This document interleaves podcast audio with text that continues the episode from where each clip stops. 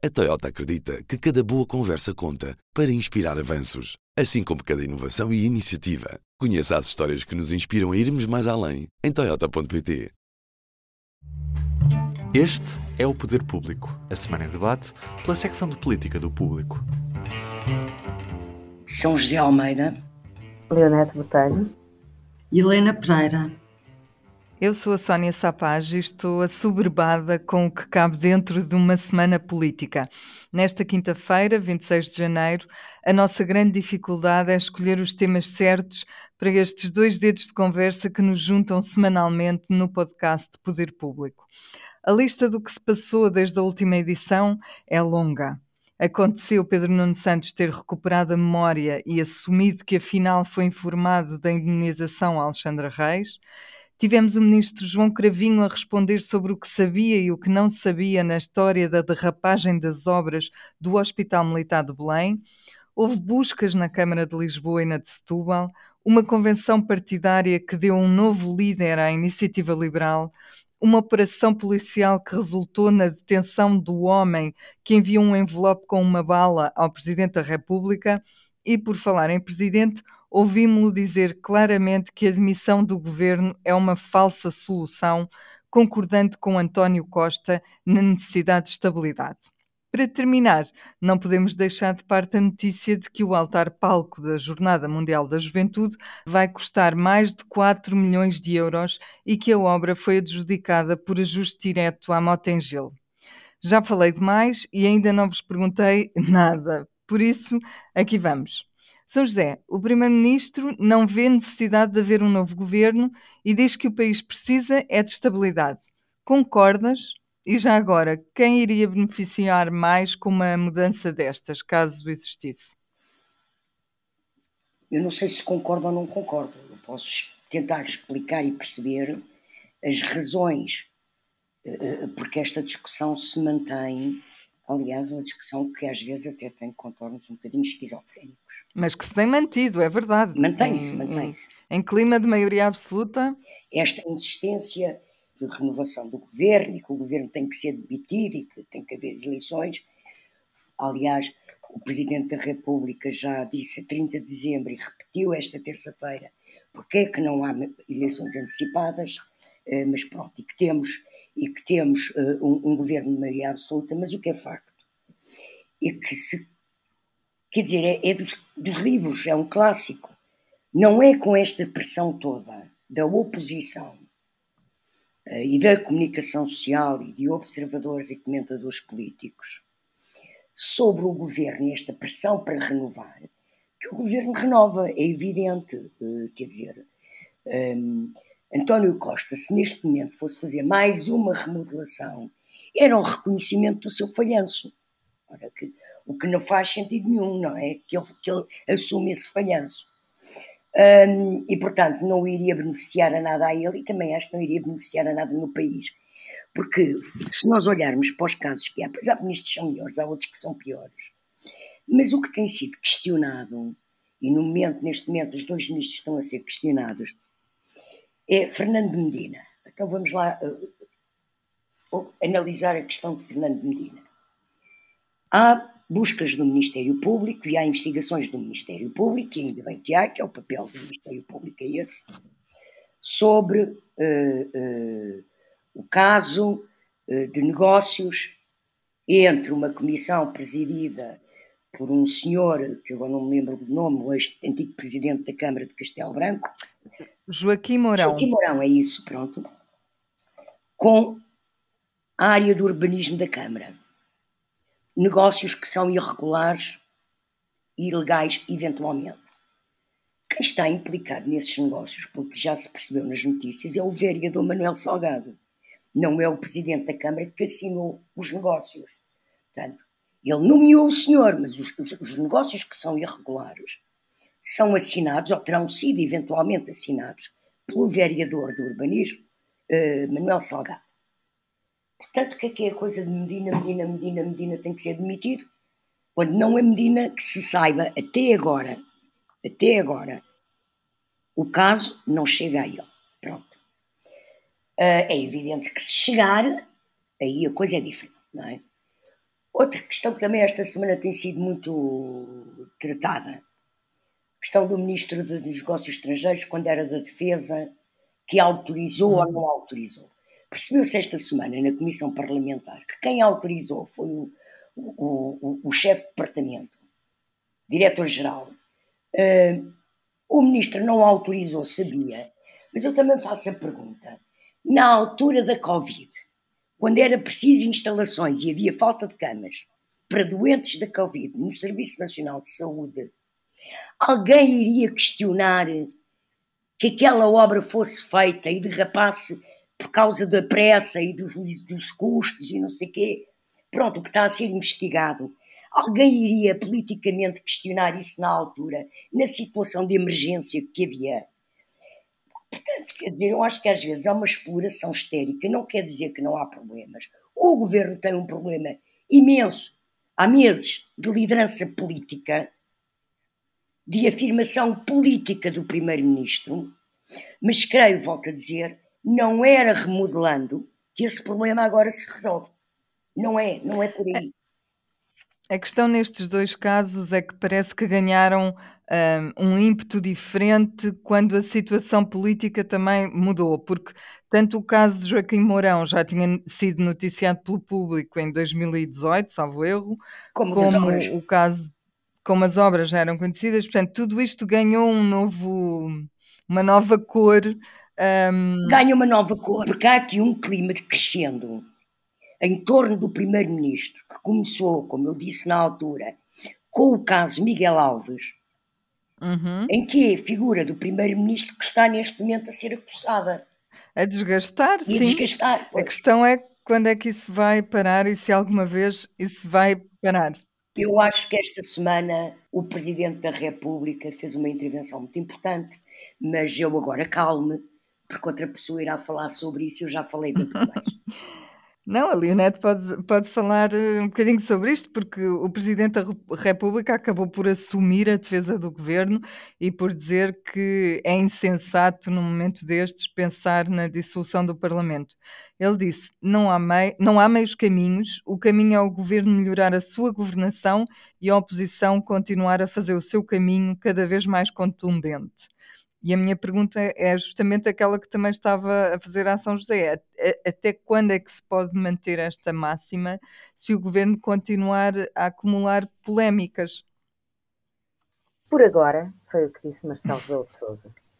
No meio de tudo o que disse, importante, uh, e bem, uh, acho que ele esteve, tem, tem conseguido gerir esta situação de uma forma bastante equilibrada, na minha perspectiva, porque não, embora tenha ele próprio também uh, colocado uh, algumas das questões na praça pública e alimentado, como por exemplo o caso Alexandra Reis, mas de alguma forma, na minha perspectiva, ele está a fazer uma leitura da, do, do sentir da opinião pública, do pulsar da opinião pública, e acho que fez isso bem. Por outro lado, tem mostrado nestas últimas semanas em que o governo está um, mais fragilizado e, que, e, e, já não é pouco e já não é nas franjas. Portanto, o cerco aperta-se, está no, uhum. no, Ministro das Finanças, está no Ministro dos Negócios Estrangeiros, uh, esteve no, no todo poderoso Ministro das Infraestruturas e, portanto, está também já, como já vimos, a tentar esse cerco que pode-se chamar entre político, mediático, uh, uh, judicial, pronto, há aqui um que é um bocadinho difuso, mas que se aperta de todos os lados, que também chega ao Eduardo Cordeiro, outro ministro central na, no núcleo político de, de António Costa. Portanto, voltando ao Presidente, o Presidente tem tido aqui uma, uma, uma atuação cautelosa, sem baixar o nível de exigência ao Governo. E eu considero que, estas intervenções, por exemplo, sobre o questionário, de achar que se aplica na prática o questionário eh, aos novos governantes, é de facto colocar a fasquia da exigência eh, num nível mais alto, que no fundo também é aquilo que as sondagens mostram que, que, que os portugueses querem do presidente, que exija mais do governo, que seja mais rigoroso, mas ao mesmo tempo, com a outra mão, ou com a mesma, uh, segura o governo e diz: por agora, voltamos, não é a altura para dissolver. Uh, já fez saber qual é o prazo que está na sua cabeça, é mais um ano. Ou o governo se organiza e, se, e volta a, a governar, e não só a tentar gerir a sua própria crise uh, rapidamente, uh, e a oposição, uh, entretanto, também já se organizou e está, continua a organizar-se.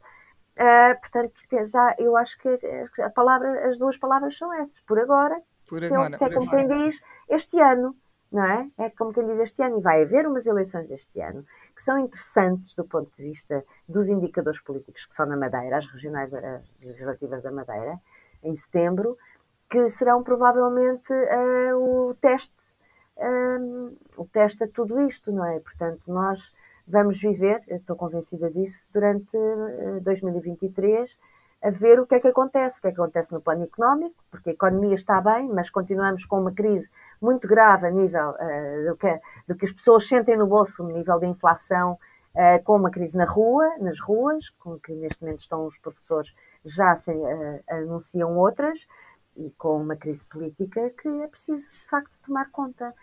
Eu gostava só de acrescentar uma coisa muito rápida sobre a intervenção que o, que o Presidente fez na terça-feira no Palácio de Belém, lá à margem de uma coisa sobre música, em que falou que não demitiu o governo.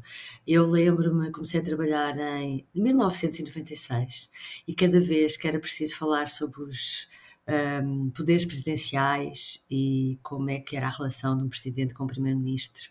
Havia umas anotações do professor Jorge Miranda, agora já há muitos livros, antes não havia, e nós íamos ler um texto pequenino, que era uma espécie de bíblia sobre como é que funcionava. E, e na terça-feira, Marcelo Rebelo de Sousa deu uma aula naquele, naquela breve conferência de imprensa aos jornalistas sobre como é que entende a, a relação do Presidente da República e do Primeiro-Ministro. E foi muito interessante, porque ele a determinada altura diz se o PS mudar de líder, eu dissolvo a Assembleia da República porque a maioria absoluta é deste, é deste primeiro-ministro. Uh, e, e, eu pus-me a pensar: isto é uma interpretação, o que ele está a abrir a porta é uma interpretação completamente diferente daquilo que tem, ser a, tem sido a prática, que é a Constituição diz que quem forma governo é a maioria, é, o, é a maioria que, se, que vai junto, que é ouvida pelo, em princípio, o primeiro partido mais votado, ou o partido que consiga dar uma maioria, uh, na Assembleia da República. Nós habituámos com a saída de Durão Barroso uh, para a Comissão Europeia e de, do escândalo e do mal-estar que criou termos um primeiro-ministro que não tinha sido eleito, que foi Santana Lopes, que era uma solução constitucionalmente correta, possível, mas que se percebeu que, que os cidadãos, a opinião pública não aceitava e nunca aceitou.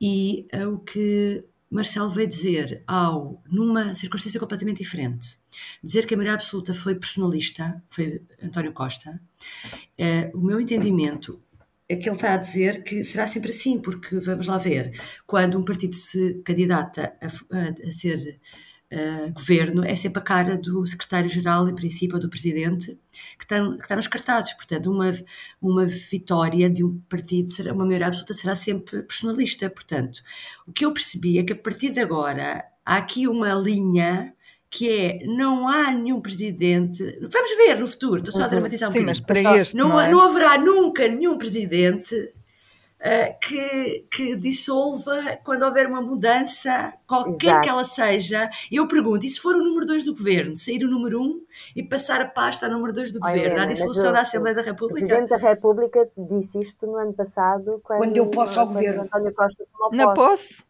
A dizer, eu disse isso na posse. É essa carinha, é essa carinha, a sua carinha que os ganhou. querem sair. Não penso que vai a algum lado. Sim, que queimou o futuro europeu de António Costa. É verdade. Estou a dizer é que a forma como ele explanou foi magnífica, é muito importante para o futuro. Mas, ó Helena, tem, a intervenção dele tem outra característica.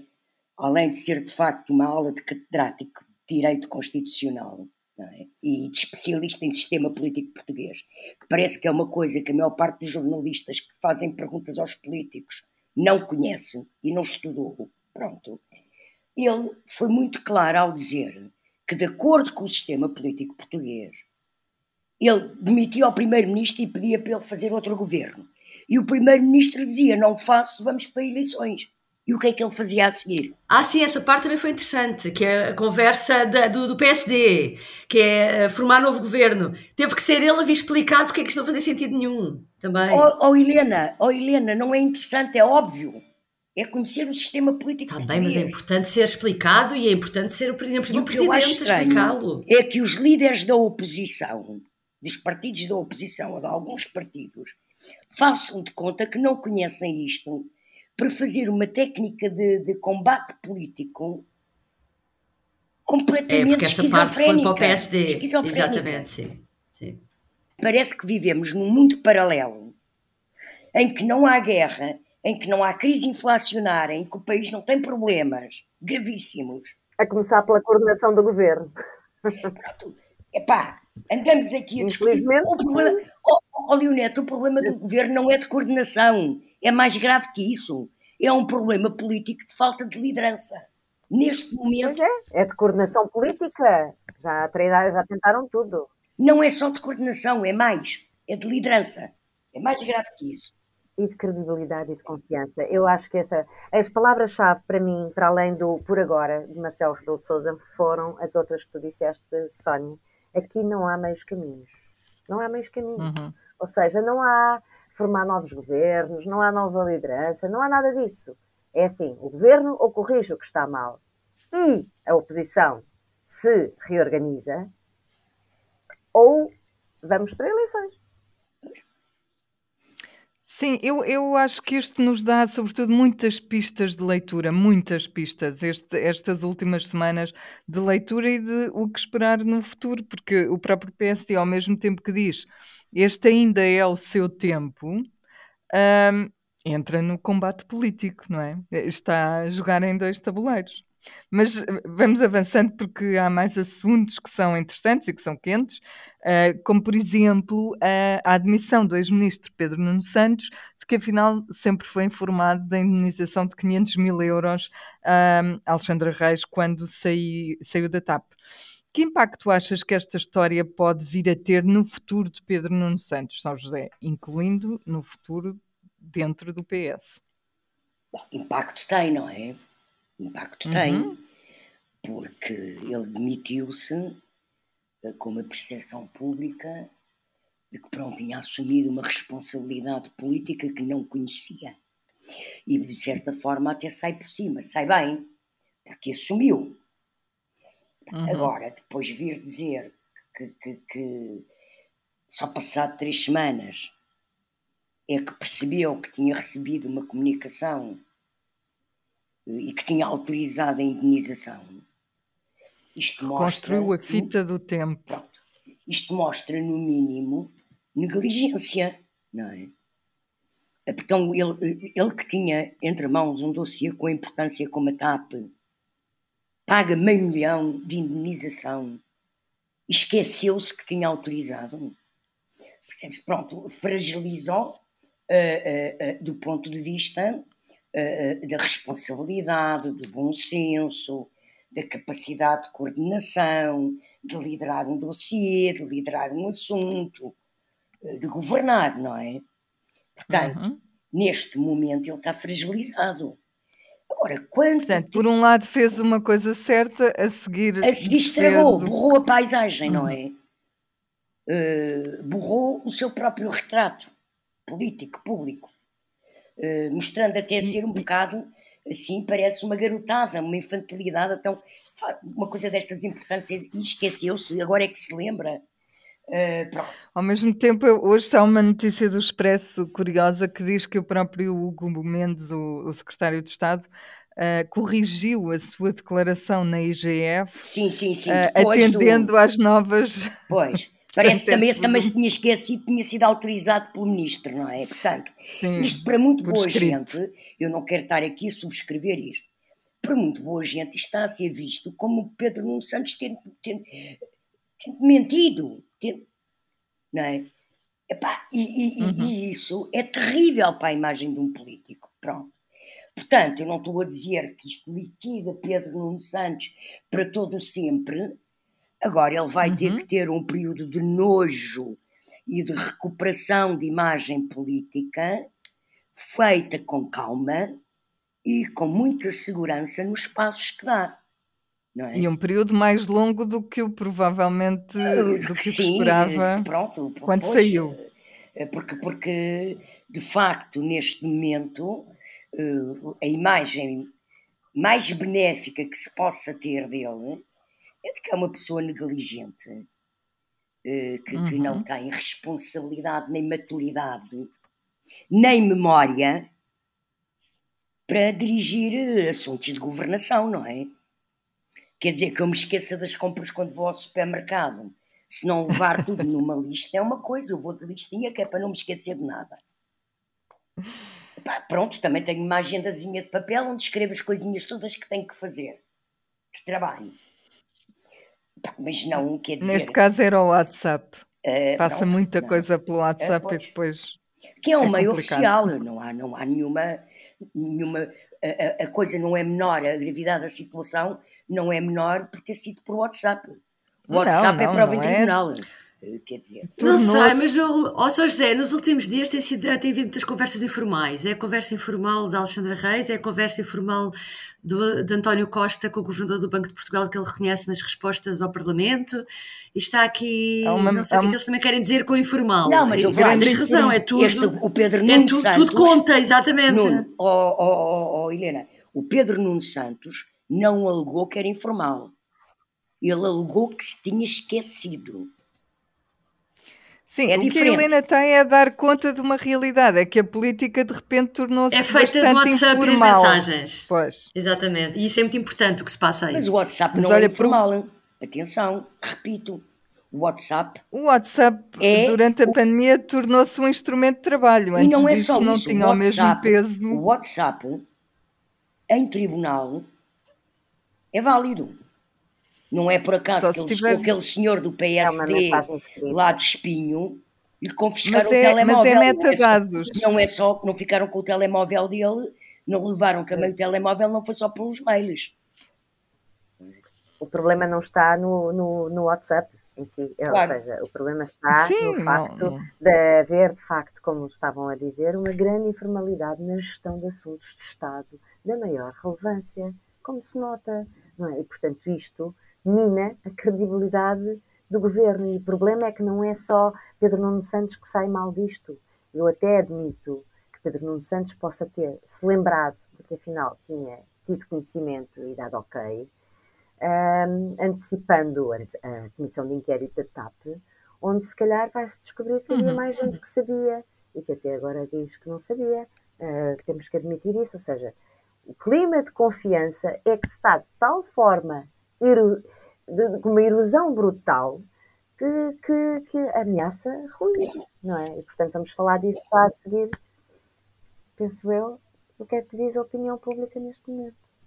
Leonete, justamente na sequência destes casos todos, ontem, ontem à noite foi publicada uma sondagem que dá pela primeira vez desde as eleições e, e na verdade, desde muito antes delas também, que eu não me lembro, um, dá o PST à frente do PS por, pouco, mas à frente. No fim de semana, outra uh, mostrava a aproximação cada vez maior entre os dois partidos, sendo que quem verdadeiramente reforçava a posição era, eram os partidos mais pequenos, como a Iniciativa Liberal e o, e o Chega. Que leitura tu fizeste destas duas fotografias? Olha, uh, primeiro há uma, uma tendência que se vai confirmando no tempo, não é? Portanto, desde, desde que estes que esta, eh, esta crise política que foi que começou eh, na véspera de Natal e que se tem vindo a, a avolumar como bola de neve, eh, a tendência das, dos estudos de opinião é a mesma e acentua-se. Esta última, se nós juntarmos aos 30% do PSD, que, que desde 2016, como disseste, não tinha mais uh, intenções de voto que o PS, a, a IEL dá logo 38,6%. Isto já uhum. se, se, pode roçar uma maioria absoluta, em termos de. depende depois das distâncias e o resto da distribuição dos votos, mas já estamos perto de uma maioria no Parlamento. Mas se juntares os 14,2% do Chega, temos 52,8%. E aí não há dúvida nenhuma. E há muitas maneiras Sim. de fazer as coisas como o PS demonstrou em 2015 e como a direita nos Açores também já demonstrou. Não é preciso uh, haver coligações, pode haver muitas formas. Uh, há aquela de que falavas, da, do, em que se mostra uma maior fragmentação, também uhum. dá uma maioria já na casa dos 40 e muitos por cento à direita, quer dizer, uh, embora nessa altura ainda uh, o PS estivesse à frente do PSD, apesar de ser só dois pontos, uh, já estava em perda, portanto já não conseguia reunir a maioria no Parlamento. E, portanto, é disto que estamos a falar. E agora, o, o que nós uh, temos que avaliar bem, to todos os agentes políticos também, e a começar pelo Presidente da República, é o que é que isto significa de alternativa ao país. Não é? Porque se houver um momento em que é necessário, uh, em que o Presidente achar e considerar que é necessário voltar a ganhar a confiança nas urnas, porque ela está politicamente desgastada, que fórmulas é que vão sair daqui e que, a quem é que vai ficar entregue o poder a seguir. Ao Chega, não tenho dúvidas que o PSD faz uma aliança com o Chega. Há muitas formas, nós precisamos de não, ter, não perder de, vista que o PS chegou ao governo, quando com António Costa, sem, sem Bloco e PCP Sim. sequer estarem no governo, nem se sentarem na mesma sala. Portanto, esta coisa do Bloco dizer, do, Há muitos do, da IEL dizer, dizer que, não, que não quer nada com o Chega, ou que o Chega não quer nada com o IEL, não têm que ter. O Bloco e o PC também não queriam nada um com o outro e não tiveram. Cada um não, assinou as, o... suas, as suas declarações, os seus acordos com, o, com o PS. E... E depois o chamamento do poder na altura é muito forte, não é? E a, a, a perspectiva de fazer uma mudança política é muito forte. Portanto, o ambiente é este. Por exemplo, o CDS desaparece, mas uh, uh, uh, o exemplo histórico de Paulo Portas é um, um caso. O CDS chegou a ter três lugares chaves no governo e não tinha nem de longe nem de perto estes 14% não. Que, o Chega vai ter agora. Portanto, vejam o risco que não está aqui, o que é que ele não pode de facto pedir, como já disse que ia pedir nas últimas legislativas Sim, que só há um ano. Já mostrou é? os cargos. Ministério da Justiça, exatamente. Portanto, uhum. pastas-chave. E, portanto, é disto que estamos a falar. Eu vejo, uma, eu vejo mais facilmente, mas isto é a minha análise, intuição política apenas a dizer. O PSD a fazer um acordo com a IEL e a fazer acordos pontuais no Parlamento com o Chega, algo mais informal, um, porque neste momento, quer dizer, com os dados de hoje, é evidente que são, valem o que valem e também uh, estamos numa, num pico mais baixo da credibilidade do governo e acreditamos que não vai ficar por aqui. Quer dizer, uh, um mês em política hoje em dia é, é, é, um ano em antigamente, não é? Mas neste ponto, quer dizer, uh, não havia hipótese nenhuma. eles teriam uma maioria de qualquer forma, em qualquer geometria política. Vamos, vamos terminar com um tema um bocadinho menos político do que os anteriores, mas nem por isso menos interessante. Um, a Jornada Mundial da Juventude, que vai trazer milhares de jovens a Lisboa na primeira semana de agosto, vai ter um mega palco que vai custar mais de 4 milhões de euros. A obra foi adjudicada pela Câmara de Lisboa, como já dissemos, por ajuste direto à Motengil. E tudo isto acabou por trazer de novo à discussão os custos deste evento e a forma uh, como eles vão ser pagos, que é o que percebemos é sobretudo pelo Estado e por duas uh, autarquias. Helena, uh, faz sentido para ti que um Estado laico invista tanto dinheiro num evento religioso ou que podemos ganhar com as obras que vão ser feitas compensa este investimento? Para que lado é que tendes mais? Uh, uh, Eventos grandes como este, que trazem no mínimo um milhão de pessoas a Portugal, são raros, será a primeira vez e, portanto, são importantes e, à partida, acho bem que se realizem, uh, independentemente de ser da, da Igreja Católica ou não, e é normal que quando há uh, eventos grandes que, que, o Estado seja envolvido e que tenha custos. Agora, o que eu não acho normal é todo este processo de secretismo em volta disto, a partir do momento em que o, a Igreja Católica pede ajuda ao Estado para financiar, em que sabe quanto é que o Estado está a, ganha, a gastar com isso, que do lado de que, da entidade que pede essa ajuda também não haja transparência para explicar por cada euro que seja gasto pelos contribuintes, cada cent... quantos cêntimos ou quantos euros é que são gastos pela Igreja Católica. Acho que toda a gente percebe isso. E este caso do, do palco, que vai custar cerca de 5 milhões de euros, realmente está a gerar uma grande contestação na opinião pública. Entretanto, quando nós entramos aqui para esta conversa, o Presidente já falou e já veio dizer que quer que seja, que seja mais comedido o palco e que as pessoas não entendem esta despesa numa altura de crise.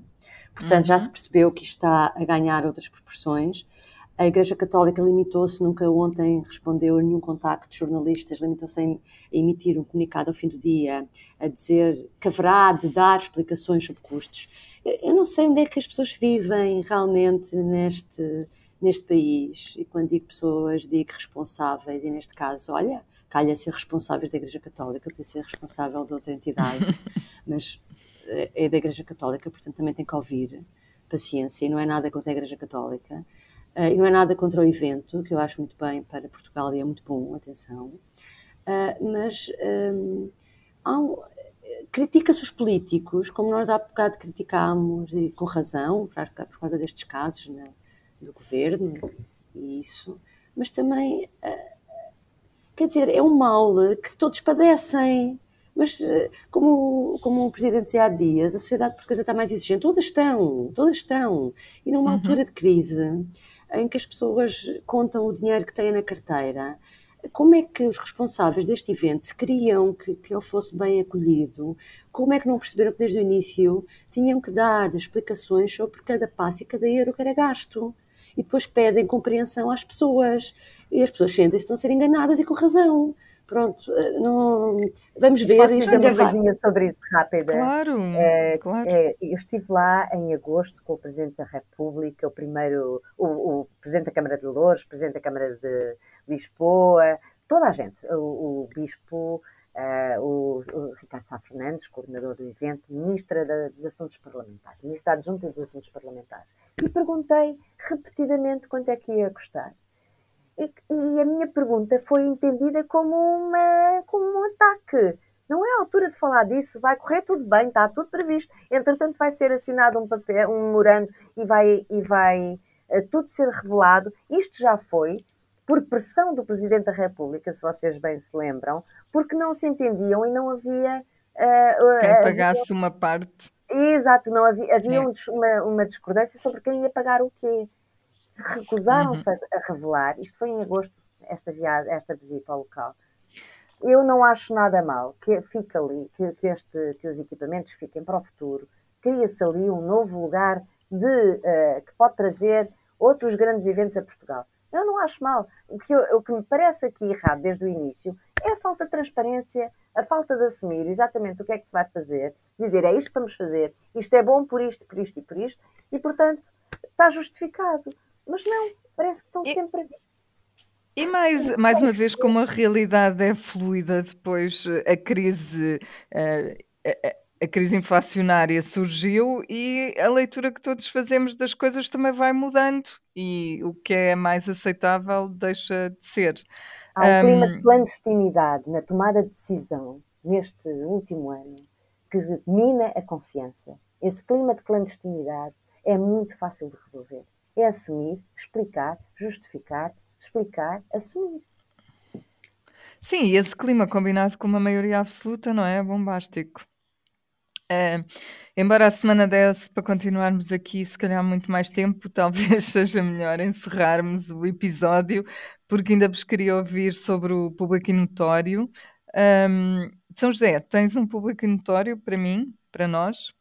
Tem, tem, tem, tem queria referir um, a concordância que parece estar a existir, uh, pelas, até pelas palavras do Presidente da República ontem na sessão da comemoração dos 30 anos do Conselho Económico e Social, uh, sobre a possibilidade uh, de haver uma reforma deste Conselho e torná-lo num órgão central de consulta e de participação uh, da sociedade e das instituições sociais, da sociedade, uh, nas decisões políticas. E, e, essa oportunidade surge através do projeto de revisão constitucional do PSD, uh, que propõe uma valorização política na Constituição do, do Conselho Económico e Social. Um, o presidente do SES, Francisco Assis, já o veio pedir também, em declarações que, que, que, fez ontem ao público e que fez ontem também na conferência. Um, e uhum. o Presidente da República também concordou com a necessidade dessa mudança, e isso é muito importante em democracia, ter conselhos económicos e sociais com real poder e real dinâmica e com reais meios para suportar, porque a democracia não é só o exercício do poder político há uma componente social, de representação social, que é bom que esteja ativa e em, em Portugal é preciso, de facto, é uma das grandes reformas institucionais que é preciso fazer. E, e acho muito importante que o Presidente tenha uh, frisado isso. Um, o meu é, uma, é o facto da Comissão de Inquérito à TAP, que está prestes a arrancar, ter eh, uma, uma presidência uh, anunciada do Chega, ou seja, uh, o Chega e o PS estão empatados. Uh, podiam, os, o PS podia escolher ficar com a presidência da Comissão de Inquérito à TAP, mas prefere reconhecer que, um, e dar a presidência ao Chega, que não tem ainda nenhuma presidência das 16 comissões que já foram constituídas este, nesta legislatura. É muito interessante e uhum. tanto mais interessante porque a questão da TAP e, sobretudo, a Comissão de Inquérito arrisca-se a tornar-se o palco, da, o primeiro palco público da disputa entre Pedro Nuno Santos e Fernando Medina.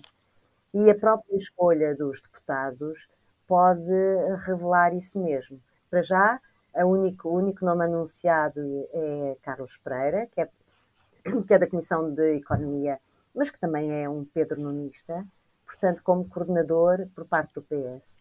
Vamos ver quem é que serão os outros, quem é que, como é que vai ficar distribuído esse equilíbrio de forças, mas quer dizer, um, uhum. esta comissão de inquérito por si, com a presidência do Chega, promete. É, é, em termos de palco político, como tu estavas a dizer, esta a TAP, a Comissão de Inquérito à TAP, vai ser um novo BES, não é? Que foi um importante palco político na altura em que a, em que a Comissão decorreu. Faltas tu, Helena.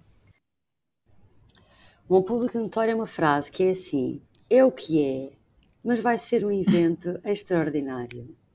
A frase foi dita ontem por uh, José Sá Fernandes na SIC Notícias a propósito dos 5 milhões que vão custar o palco, o altar palco para as Jornadas Mundiais da Juventude.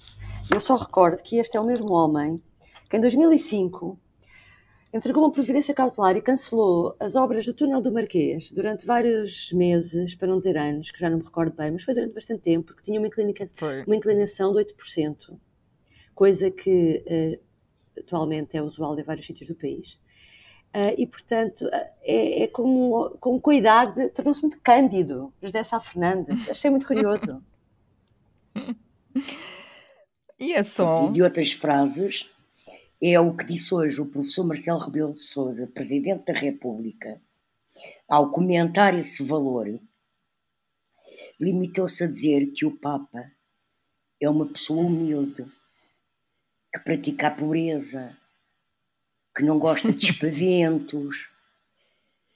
Como quem diz, epá, vejam lá se fazem uma coisa mais baratinha que isso até é, ofende Isso ainda vai ter e mais o episódios. do Papa.